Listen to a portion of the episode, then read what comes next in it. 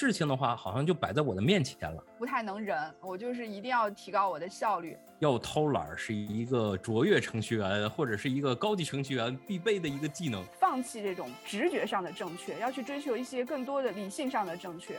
还不清楚 why 的这个时候，先开始去上手去打一下，你让你的基础的话更加的坚实。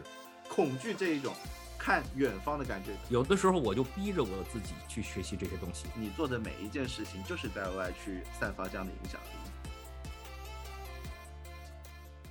大家好，欢迎光临思维发条，我是马飞飞，我是悟空，我是王宇，又是我们三个。这个好好好好久没见了。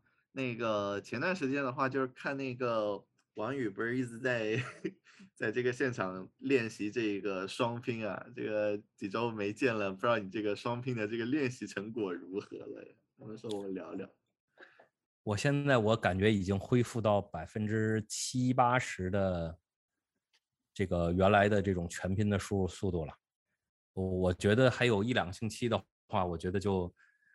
嗯，就应该能够恢复到原来的全拼的输入速度吧。就是，但是还是在路上。对，就我我很好奇，就是就是好好的这个有全拼这个输入法，为啥放着不用，要这么来折腾自己？你这个马飞飞，你怎么看待这个事情？欢迎加入双拼输入法大家庭。我 我用双拼。我用双拼，你也用双拼吗？对对对，我用双拼好几年了，所以我我挺好奇的，王云想怎么突然间想要用双拼了？说实话是看你用的，然后就是我有一次的话问，哎，马飞飞，哎，你这个输入法，哎，怎么是这样子的？然后马飞说，哎，我在用双拼，然后我就在突然就这个事情的话，好像就摆在我的面前了，那我就在想，这个东西到底我是不是需要去？尝试一下这种东西，但确实是把，因为我之前的话用过一段 Devrock 键盘，呃，之前呃大家可知道，就是说我们现在这种键盘的布局啊，叫 ASDF 的这种布局，其实并不是为了我们更高效的去输入，呃，数据信息字符才创建的，它创建的一个契机的话，是为了。让我们的手很少的能够卡在键盘的中间儿，就是两个键中间儿。因为它一开始我们这个键盘布局的话是，呃，打字机布局，但是后来的话，大家又推出了 Devrock 键盘。Devrock 键盘是什么呢？它是按照我们的这种输入的这种百分比重新重新调配我们的这个键盘的布局。也就是说，可能 A、B、C、D 的位置就不是在原来的键盘的位置。我用了两个星期的这样的一个 Devrock 键盘，然后我发现的话，输入的速度非常的快，并且的话，我的手的话是趴在键盘上的，因为的话，我们的 ASD 键盘的话，需要我们的手的话是来回的此起彼伏的弹来弹去的，但是我发现的话，我在使用 Devrock 键盘之后的话，我的手弹不起来了，因为就趴在这样的键盘上。就就让我怀念起我一开始学习打字，其实我是学习打字机的，我是怀念那种此起彼伏的这种状态，手手在键盘上哐哐哐哐哐的敲的这种感觉的，所以我用了两个星期 Devrock，呃，就是键盘之后布局之后，我又切换回我们现在的 ASDF 键盘。也有一种可能的话，是因为之前的话，呃，因为我用这种键盘布局，别人可能要用我的键盘的话，可能他完完全全会受不了。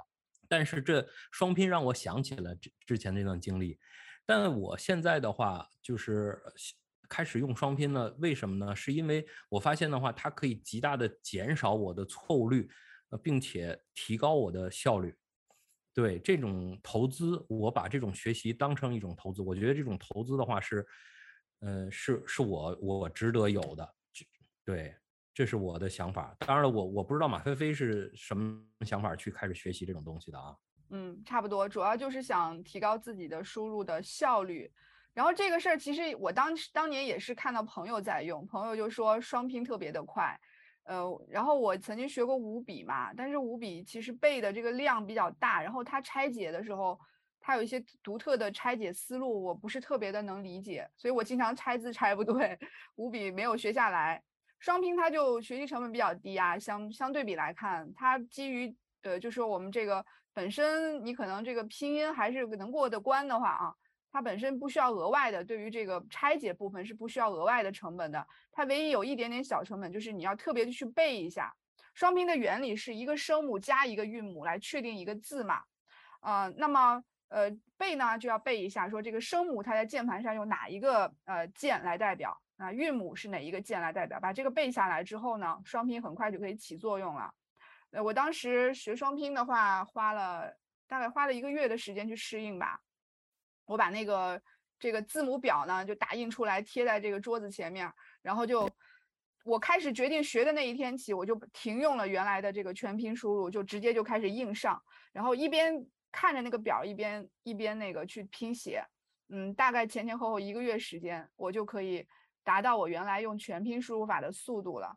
反正我不知道，我现在已经不不用全拼好多年了，所以我也不知道全拼有可以有多快啊。在这种呃缺乏联想、词汇支持、什么热词支持的情况下呢，单用双拼的话，肯定是比用对我来讲，肯定是比我手写字要快很多。就是手手用笔呀，在纸上写字肯定是要快很多。然后那个从准确率上来看，肯定比全拼输入法要快很多。对我来说有什么收益呢？你说，哎，你说，你说一个输入法又能有多大的收益呢？不会有多大的收益。但是我个人的观点是在这件事儿还是有一些思路的啊，觉得这个背后其实是一个一个逻辑，就是我们应该在一些每天都要使用的技能上想办法去节省 节省资源。所以我可能是个很抠门的人，我哪怕这个输入法我都。不太能忍，我就是一定要提高我的效率，这是一方面。但是更主要的一方面呢，还是你的输入法和别人不太一样，用起来的时候大家会很好奇啊，还是有点 炫耀的 炫耀的成分在里面。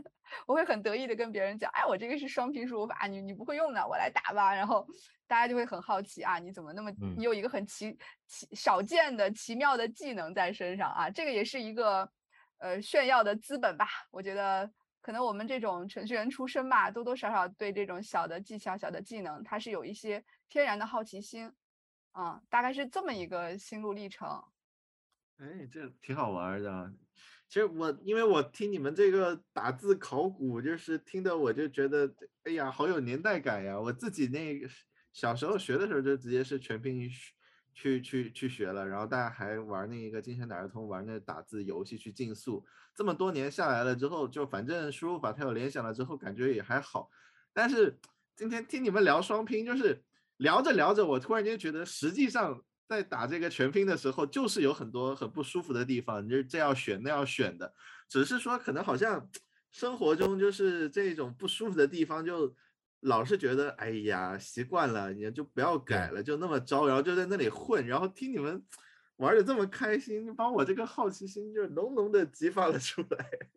对，就就是说它的价值在哪儿呢？就其实跟我们的计算机写自动化测试的价值很像，也就是说，你看啊，我们敲一个，比如 O N G，那它。对于我呃的呃选择的小贺双拼来讲，它就是摁一下 S。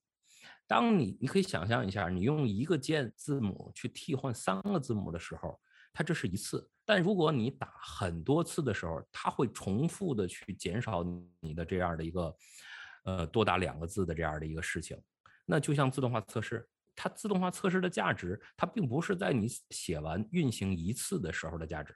而是在于你每次提交代码，它都能运行的这种价值。那所以的话，当然了，这种东西我们当然我个人习惯是把这种习惯推向极致，就包括我这计算机的设置、软件的安排，就是这种什么软件在运行，比如背包里的这些东西，那这些东西都是我们成天每时每刻、每分每秒都在用的。那这些东西去把它们削尖了，去去去撑住。呃，就是我们的日常的这样的一个使用，就会使我们的话日常的这种精力关注点的话，就关注到就是更高的一个 level，就而并不会在一个比较低的 level 的话去消耗我们的这种精力。呃，就比如我选衣服的话，也都是呃都是很像的，就是这个衣服，反反正我觉得就是不需要我太多的思考。那这样的话，我觉得是挺好玩的一种状态。对的，这是我自己的一个想法啊。就是精益打字，就王云嗓讲到啊，就是跟自动化测试的这个思路，我我就觉得特别的有共鸣。呃，我觉得从具体上来看，我们其实自动化测试大家也会有这些迷思，比如说我投入和我产出的这个投产比的这个这个呃讨论也是比较多的。呃，你明显你要去，比如说你是一个已经成熟运作的系统，这个时候你要去做自动化的话，你其实投入。短期来看，你是投入很大，但收益是比较低的。所以回过头来看，就是像我们去，我决定学双拼这件事儿啊，你说我花那一个月值不值呢？可能就当下来看啊，如果你很短期，甚至以一个年的尺度来看，它是不值的。我又不是全拼不能用，对吧？我全拼也不影响我的工作效率啊。但是呢，长期来看它是非常有价值的。那背后是什么逻辑呢？它是一个规模效益，对吧？就是你可能单笔看，像自动化测试一样，你可能单笔看确实不值的。但是因为这个事它每天都在发生，对吧？我们在双拼输入法中，就是一个键换打三个键的这个时间，你你如果只打两三次肯定是不划算的，那就要打上千次、上万次，对吧？十万次、百万次，这个时候它就会特别的有有效率。所以我觉得这个点上来看。我我觉得背后是一个什么逻辑？就是我们应该在一些不起眼的小事上，去考虑一下有没有修改我们的手段的一些思考。有一句话叫“工欲善其事，必先利其器”，对吧？呃，这个地方我觉得有一点就是“必先利其器”这一点的这个利其器，还要考虑就是什么样的器。就我，比如说我用全拼是一种气，我用双拼是一种气。双拼其实如果熟悉双拼的呃伙伴们也知道，双拼里面还有不同的这个拼呃拼写策略，对吧？拼写策略背后也是他想要不断迭代优化的一个一个思路啊。可能你比如说我用的是微软双拼策略，对吧？王宇想用的是小贺双拼的策略，他这个策略里面是有一些细节的。所以我我觉得今天如果说要讨论的话，我就特别想要去。提说这个利其器这一点，对于气的筛选也非常重要。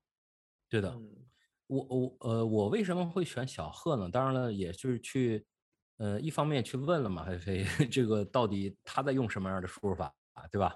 这是借鉴前人的经验。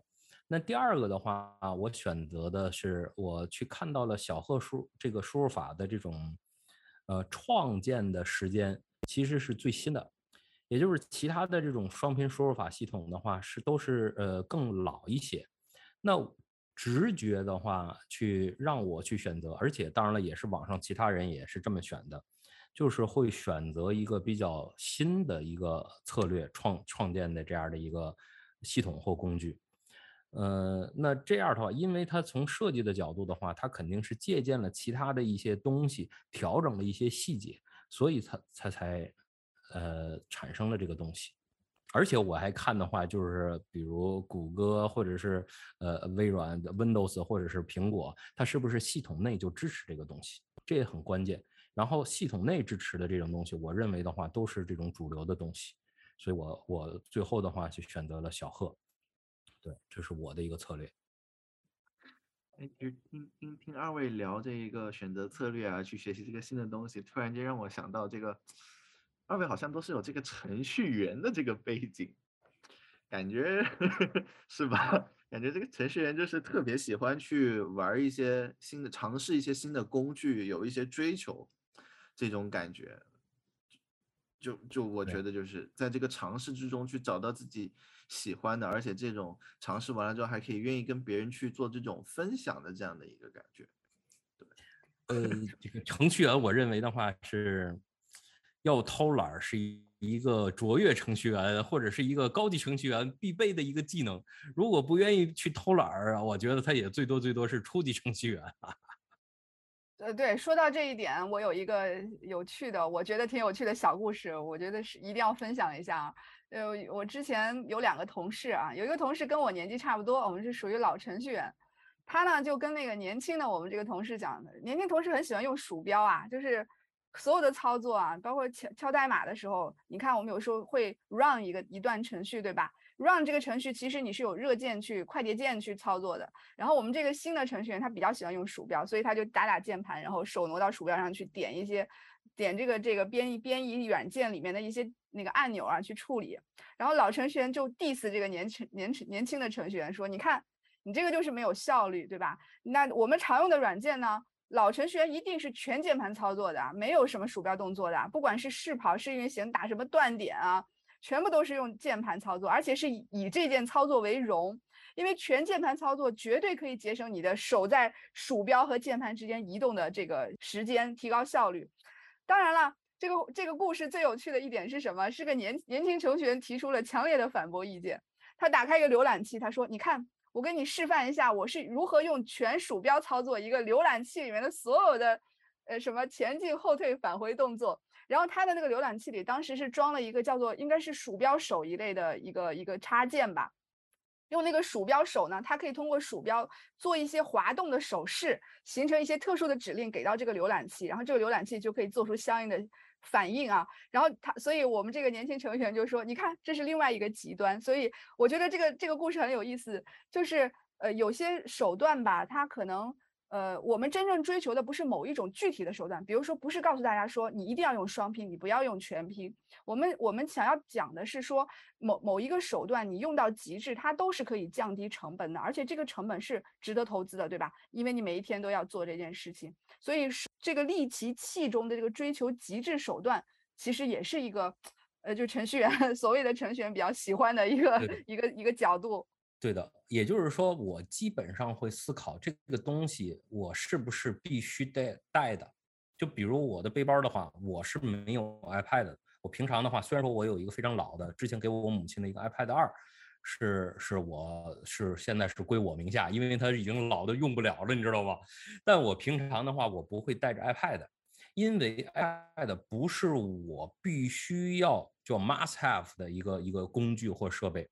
那我随身带的话是一个笔记本，那这个笔记本的话，那就是我的必须。那比如对于键盘和鼠标，刚才马飞飞说的事儿，一方面是就是说我们就是说到底走哪条路是 OK 的，但是对于我们到底要追究这个东西，到底有还是它可以没有键鼠标，但是它不能没有键盘，对吧？那所以有些东西就是非常基本性的原子性的东西，那我其实倾向去追求这些更加的基本的东西。在这种基本的东西，再构建出我们其他的一些操作模式啊，或者是呃生活习惯啊，那这样的话，我们不会就是呃精力不会散和乱。对，这是我的一个个人习惯。当然了，刚才马飞飞说的就是这种操作习惯可能也有关系，那就牵扯到这种和别人配合怎么去配合，对吧？那那如果大家都说用键盘，那就得用键盘，不能用鼠标；如果大家都说用鼠标，那就得用鼠标，不能有键盘。这是我的一个习惯。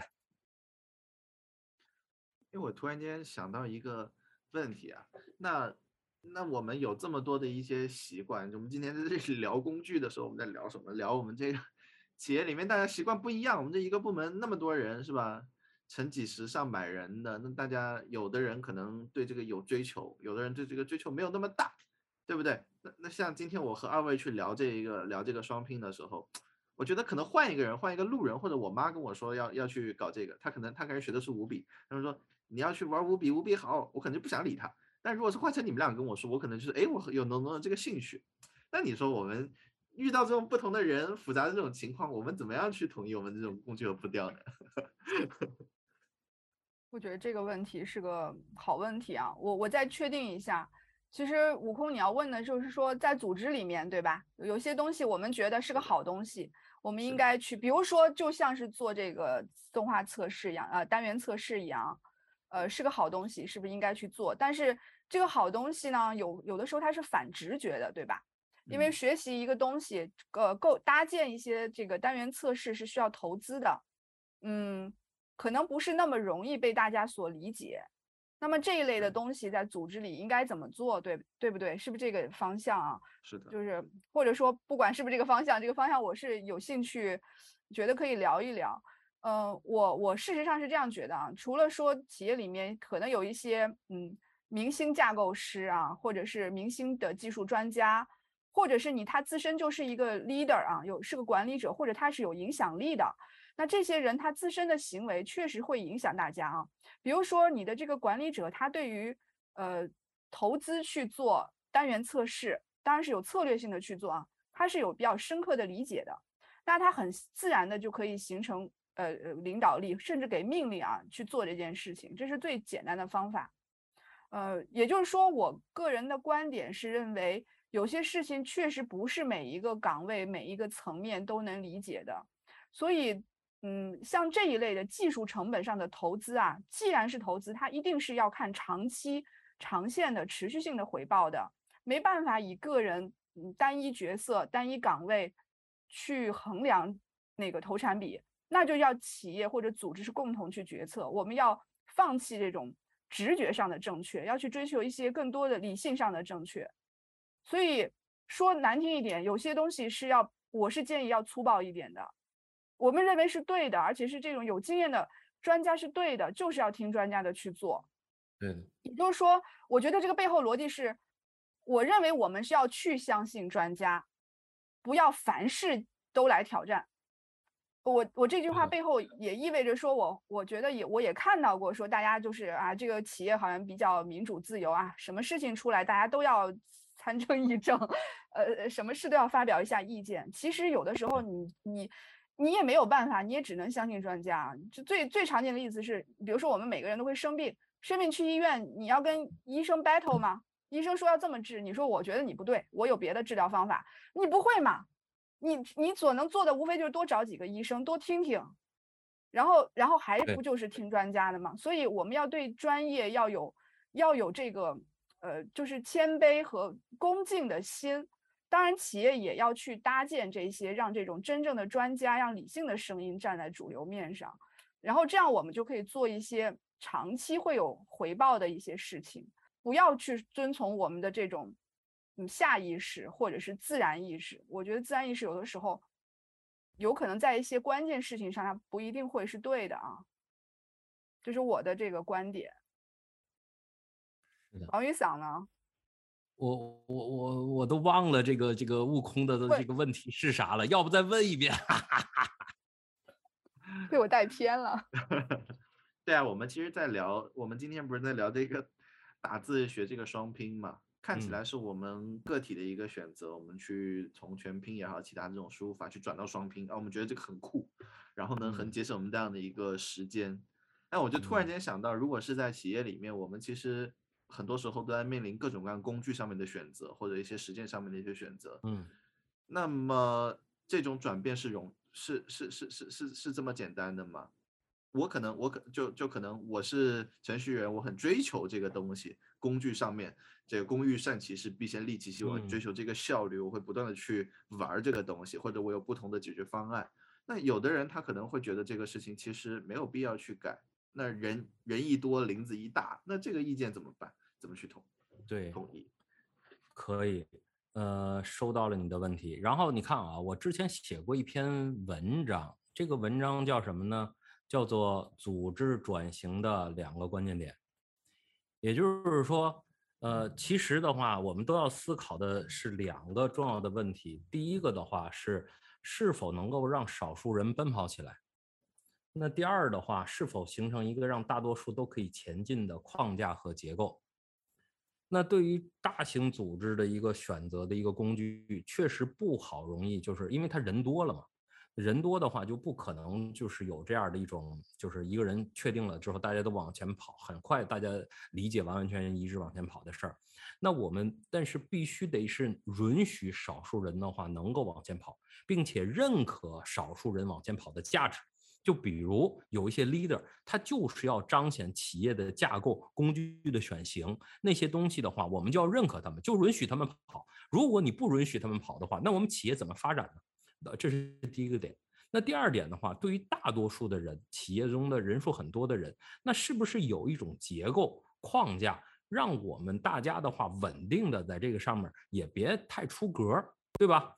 那这样的话，我们就能够形成，就比如就好像是什么呢？我们的工具选择、企业的转型方法的使用，也存在这种开发环境、测试环境和生产环境。那对于大部分的话，推广的话，我们是在生产环境下做的。那对于少部分人的话，我们需要在测试环境去看出它的状态。所以这也就是说，我们在推行企业变革的话，需要有试点团队。那这种试点团队的话，是相互的这种校准和适应的。它并不是说，OK，我们这方法肯定是好使的，业界都是这么搞。告诉你啥玩意儿的话，到到企业之中的话，都得适配，都得相互去校准彼此的这种对这件事情的理解和这件事情达到效果，好多东西都得去搞的。所以对于一个还得看一个改进的一个状态嘛，就如果一个企业的话，乱七八糟的 啥想法都有，对吧？那就就得先就得先得有一个强悍的声音说，就得先的这六十分的基准线是什么？先得建立起来，然后我们再在六十分的基准线之上再舞蹈起来，对吧？那我的思路是这样。其实听王宇桑讲完之后，我突然间有一种感觉，尤其是我们今天讲双拼啊，讲你们边讲的时候，我还在去检索了一下这个双拼，我感觉这一个敲了两个字的这个过程呢，我是觉得有点艰难的，就是你有一种反直觉的感觉，以前习惯的东西似乎都不生效了，有一点不安全的感觉。但是我知道，就是说。我遇到的任何的这个问题，就是两位不会抨击我 这个学习能力不行，所以我感觉，哎，我在一个安全的环境里面去做这样的一个事情，它确实好像是在一个，确实我对这件事情能不能提高我的效率这件事情，我并并不知道，我只是首先去信任了大家的这种判断的这样的一个事情，然后先去在行动的这个层面上去做，我感觉它特别像我们在企业里面做转型的这种的感觉。他到底是要少部分人，就是得理解这个外类，理解这个里面的为什么？因为我们都知道，去培养一个就是 专业的这个敏捷教练也好，或者说是全全方位能力的好，他的这个培养成本非常高。那是不是可以在还不清楚 why 的这个时候，先开始去上手去打一下？也可能这个一个月之后，自己有这种感觉了之后，我们再在这个基础上，再有一些更深入的话题可以去聊，可以去舞蹈。我我对于悟空讲的这一点也是比较有感受的啊，就是，比如说我们现在并没有说说啊，咱们三个人既然在一块玩，所以悟空你也必须要学双拼，并不是这么一个过程啊。但是你问，如果说这个问题是问我说要不要强制大家，说我们既然觉得这事儿好，我在组织里要不要强制去推行？我这个答案要看上下文的话，可能很大概率是答案是是要的。我们都说这个说中国孩子好像这数学特别好，是吧？大家都听到好多这种故事，说是这个在美国结账，你什么十五块怎么找？你给他二十五，他不会找了，是吧？这是这是为什么？其实你看我们的教育中有好多是一些背诵的，比如说九九乘法表，九九乘法表每一个中国人都会搞，是不是？没有人不会背吧？但是国外他是不不这样去去教育的话，你可能就要现现算，是吧？你也有一些计算的手段，也可以更快。所以像像输入法，我们今天在这聊是学个双拼什么的。其实我觉得这就是有一些基本的入门的这个教育你是要做的，像强制大家背诵九九乘法表，要不要？要。那我要不要强制大家去写单元测试？如果你你是一个新建的一个呃新模块，我们现在不讲说还技术债、历史债这个问题，我们讲新建模块，要不要强制大家写这个单元单元测试啊？要啊，要不然你怎么知道你写的对不对呀？你不能每一次改一点点，然后你就假设下一次不是你来改这个代代码，就是哪哪管我 死后洪水滔天是吗？就是就是，但凡程序员对自己的代码是有这个负责任的态度的，你天然的思路都是先建立可测试的一个可反馈的一个机制，然后再去改动代码吧。我们这我是个我们这个我确实是我是个老程序员，而且我是个过去式。我现在不写代码那么多年了，就羞愧于说自己是程序员。但是最早我们写代码的时候，我没有那么详细的分工，说单有一个测试团队替我们去做测试，我们就是自己写自己测的。所以我我动一段生产代码，我是非常谨慎的，我要先建立一些反馈机制，然后我再去动它。避免说我发生一些灾难性的一些一个问题，那个时候并没有人教我们去怎么去做单元测试或者怎么去做测试，这些是一些比较朴素的思想。也就是说，你说这种基本功要不要做？我觉得就是要做呀。你这个不做，你后面，呃呃，大大规模团队协作或这个业务很复杂的时候，这些东西你都 hold 不住了，你后面再去补这个债就非常的沉重。所以我我是建议，也是觉得做你的教练这。我们这波人啊，还是要看一下团队他到底需要哪些基本技能。这个基本技能要多做宣导，要多讲，一定要大家达成共识，达成一致。因为这些是就像九九乘法表表一样，它是一个开始而已，后面还有好多事情要做呢。一定要把这些基本功要过关。我感觉这个确实你像我们做思维发条也有这种感觉哦。我们就是王宇桑这样要求我们这个准备这个设备，我们这个录音设备，然后要 要是每一次这个音质呀，然后这个效果没出来，我们就得花大量的时间去倒腾。然后倒腾这个时间，就是每次我们从从从录制到这个正式开播的，可能时间就花的会非常多。然后我们反复的会在这边花时间，所以我确实会感觉就是，嗯，做的不顺的东西，或者会呃，平常好像会有一些浪费的一些地方，可能还是要反复做，就自己对这个事情的意识没有抬起来。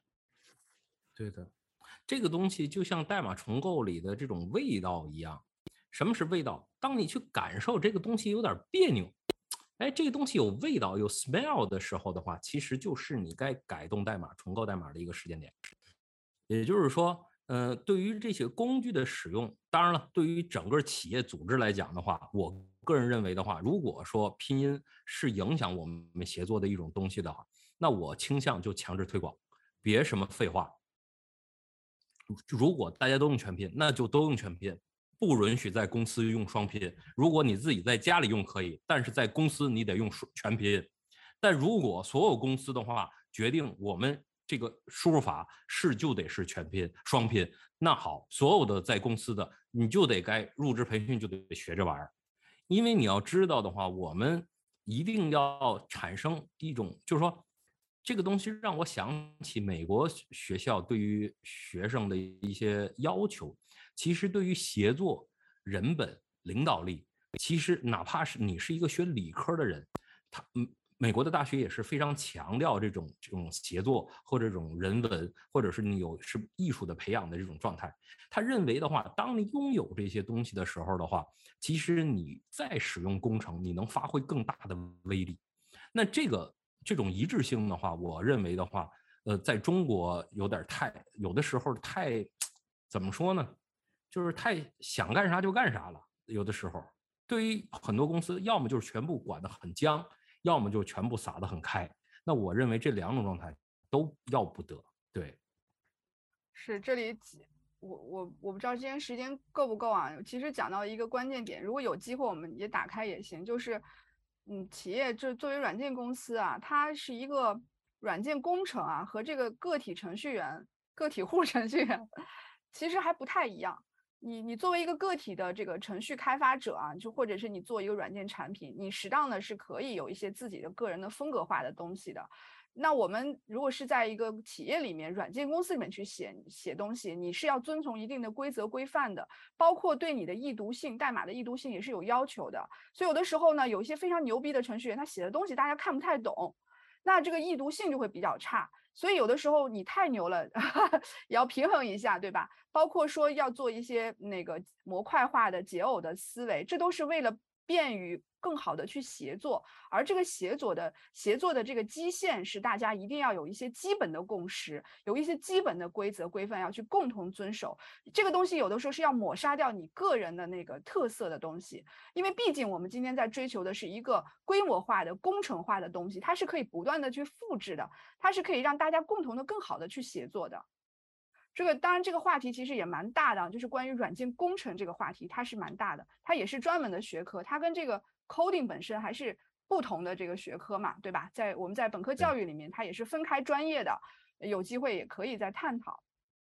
对，嗯，说着好像是个大学课程一样，那个 就是说回到咱们今天的这样的一个话题啊，就是输入法去引申的一种思考，也就是说你必须得是。呃，有这种敏感的状态去识别出某某一些新的东西，它从某某些机制上，它可以对你造成的改变和影响，它是不是你的一个基础？你去不停的改变自己的基础，你让你的基础的话更加的坚实，更加的有效率。你再去再干别的东西的时候，你自然而然的话就效率就会比别人高。那我们就是。你就这个东西就让我想起了特斯拉和那个 Lucid Air，这两个电动车厂。那 Lucid Air 的话，你如果看它的这种发动机的这种，呃，电动机的这种这种设计的细节的时候，你会发现，它是一点一点把效率抠出来的。那这在非常基础的这些东西的话，一点一点把效率抠出来的话，就是变成了它的一个非常大的一个竞争的一个资本，因为这是太基本的一个东西了。对，所以这也就是我想说的。对，哎，我稍微再问一问这个话题啊，你看，像我们经常举例子的时候，我们会举到一些。百年大厂或者非常大的一些企业，他们可能通过早年去付出了这一个基本的这个成本之后，一点点把自己的这一个效率抬得非常高，浪费做得非常低。我发现我们在企业里面做实践的时候，当我们和大家强调说我们得去做一些基本功，我们得有沟通的机制，我们有工程的机制，这些机制六十分了之后，能保证我们再去做一些额外的东西的时候，我们可以更有效率，我们也可以玩一些自己的手，但是大家不愿意听。他就觉得就是为什么一定要做这个六十分的这个东西？这个六十分真讨厌呐，太反人性了，然后各种不适应。对，当一些士兵的话根本连都不听话，都没有纪律的时候，他根本就没有任何的战斗力。我们是可能是要我，不是可能，我们就是管那个协作的事情。协作的话一定要有基础的节，就是纪律性。这种基础的就跟我们的协议握手的协议一样，你如果连这个东西都没有的话，你这搞什么搞嘛，对不对？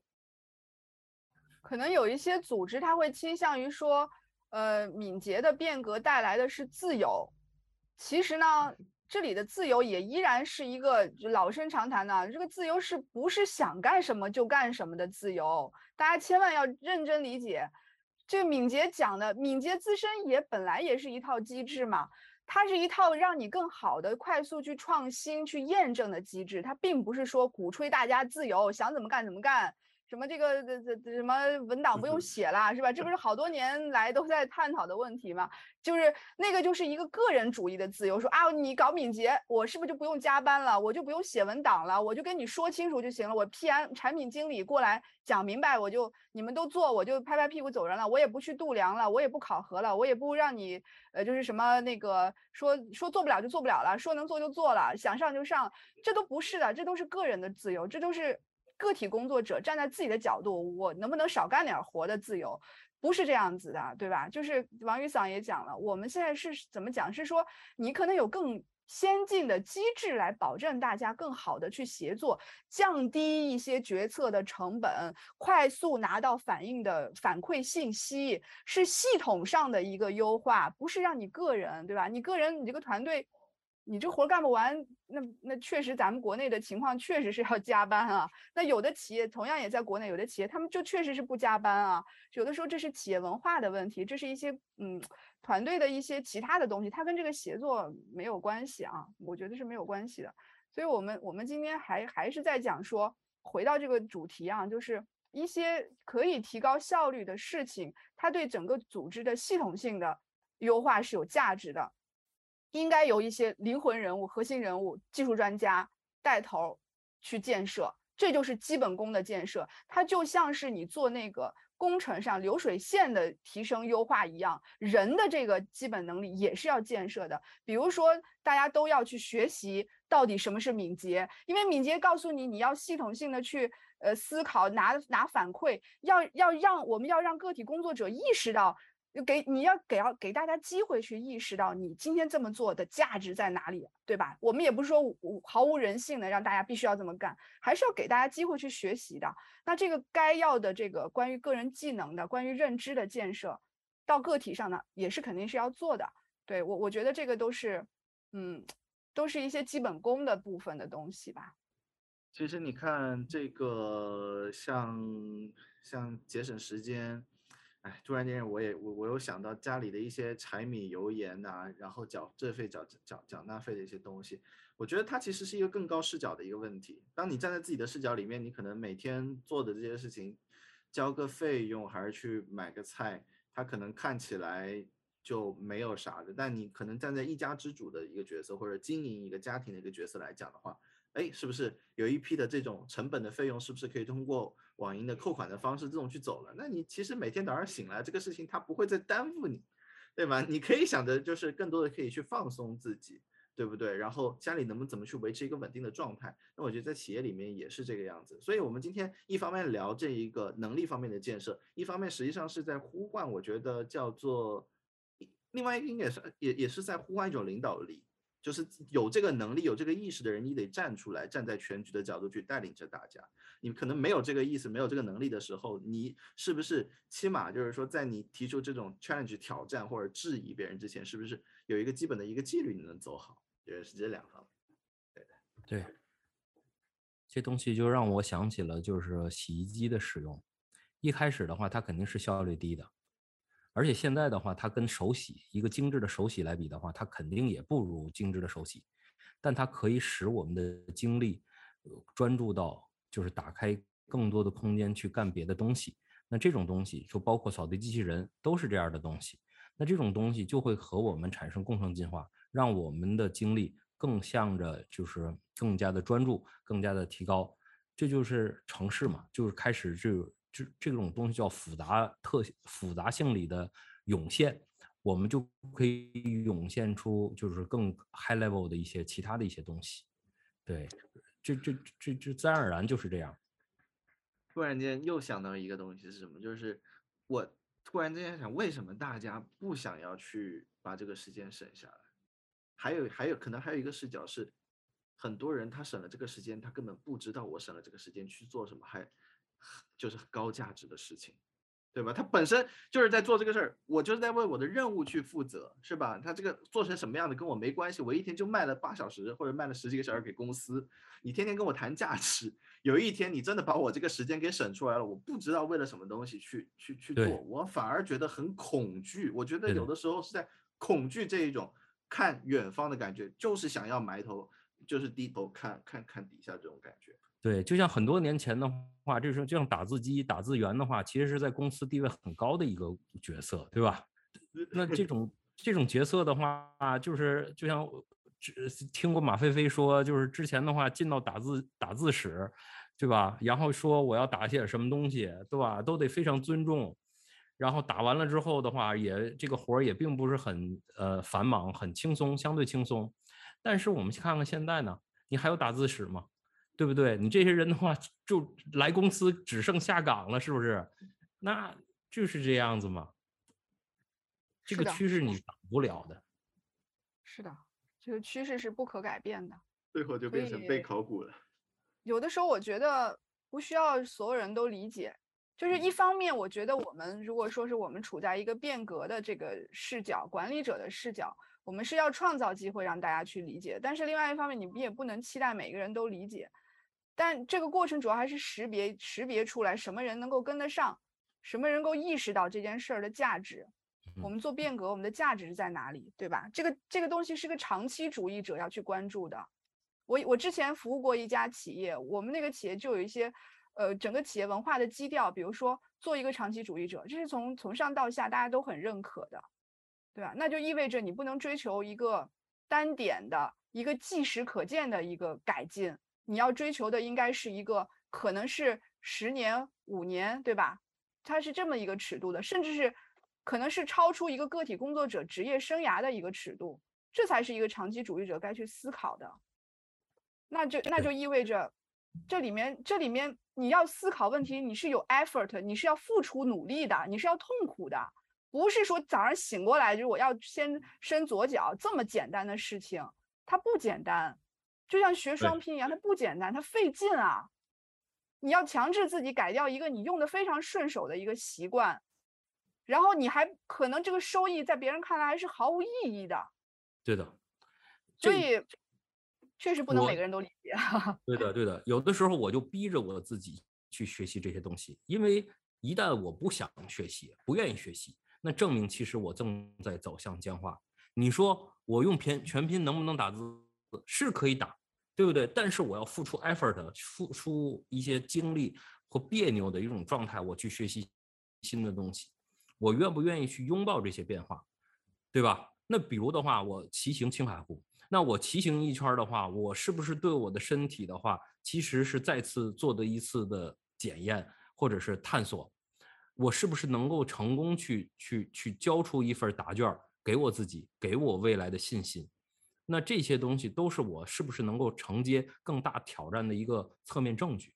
我也希望的话，每一个人的话，我们现在是关闭送礼物的时间啊，对吧？对对。然后我们也希望的话，每一个人的话，拥有就是不停尝试新的事物的这种心，并且从这样的过程中的话，不停的学习到新的东西，去强化那些基础又基础的自己的东西。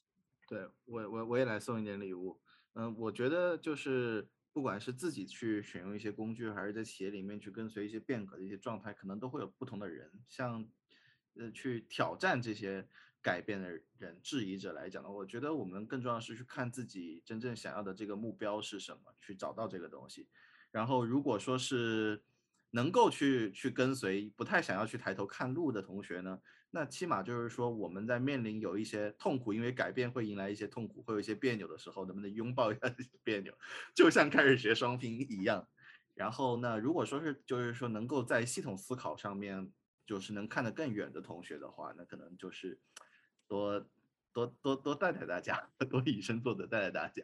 就是因为你做的每一件事情，就是在外去散发这样的影响力，就像这个。这个我们这个录音直播间里面的二位同学，今天这个双拼这件事情，就是给了我特别大的一个影响力，对，所以我也愿意去把这个事情给学起来，下不知道之后之后再做节目来检验一下。OK，我的礼物就送到这里。好，下次等着看看你的成果啊，悟空。嗯，我觉得我今天的礼物呢是这样的，就是前面讲了好多都是在。企业里面怎么做敏敏捷啊，做转型啊这个方面，所以我总结的部分呢，我就不想说这个我们怎么做敏捷了，我们就说说，我就说说我学这个双拼对我个人来讲，它真正的价值在哪里啊？就是其实简而言之，就是这个世界变得很快，所以我们都很多压力，这个压力来自于你的对那种不可控的一个一个一个恐内在的一个焦虑和恐惧。就是我们都想寻找寻找一些规律啊，寻找一些可控的东西。那其实这个东西它也不难啊。虽然虽然我我们私下聊，有没有说，哎，我们做做瑜伽呀，做做冥想啊，调整一下身心灵啊，是有一些减压的方法。但对我来说，最行之有效的依然是你做一件非常小的事情。这个小的事情是要挑战你的惯性的。这个事情中很容易收获一些非常细微的成就感，就像学双拼这个带来的成就感。我王宇想刚刚学完，可能这个新鲜劲儿是可能还在这个心头上啊。对我来说，当年学会双拼的这个小小的成就感，它产生的这个能量是非常强的，让你觉得这一切并没有那么难。所以我今天这个礼物时间就是想要分享给大家，你尝试去做一些你力所能及的，但是它挑战你的常态的一些小事，然后这些小事会给你带来。以我的经验，会给你带来很多情绪上的一个安慰，就是英文叫 comfort，是吧？这是一种安抚的效果，它可以降低你的焦虑感。这个是我觉得是在心灵上的一个健康。这就是为什么，呃，我其实属于还算爱折腾自己的一个人啊，是因为我觉得这些事情让我更多的舒适。所以这个就是我今天在这个细微事情上想给大家的一个小的分享。好。好，今天就这样。嗯，今天就这样子，大家也欢迎大家对我们节目转评赞。好的，好，谢谢大家，再见，拜拜。